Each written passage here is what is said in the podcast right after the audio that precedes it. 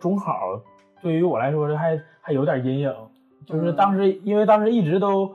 顶多再大的学习压力，顶多就是个期末考试。但是当时中考来说，就是相当于，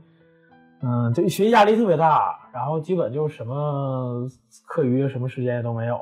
然后当时我就感觉我可能不太适合学习，然后我就感觉中考这个事儿对于我来说都已经压力很大了。我要是假如要参加高考的话，我可能就是说更不适合我。然后如果要是高中三年都像这样学习呢，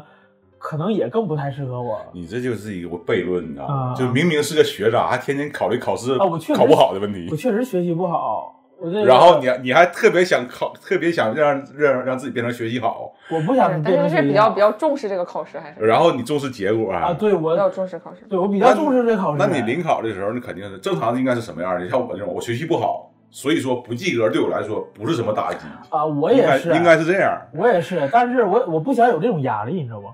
就是我不但想，是你考虑了这个问题，你就有压力啊。所以说我就没选择上高中啊，嗯，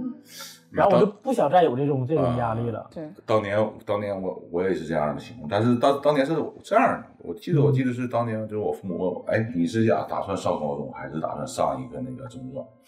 那时候咱们那个时候中专其实还是属于那个比较有专业性比较强的那种，就是不比高中差，对，而且是说有时还候不比好考。啊，对，还不好考那个时候，嗯就是怎么说呢？我们这一代人就是社会福利享受的比较少，因为咱们去的时候就九，咱们是属于九九届中专嘛，那九八九九七届中专的时候，那时候还分配呢，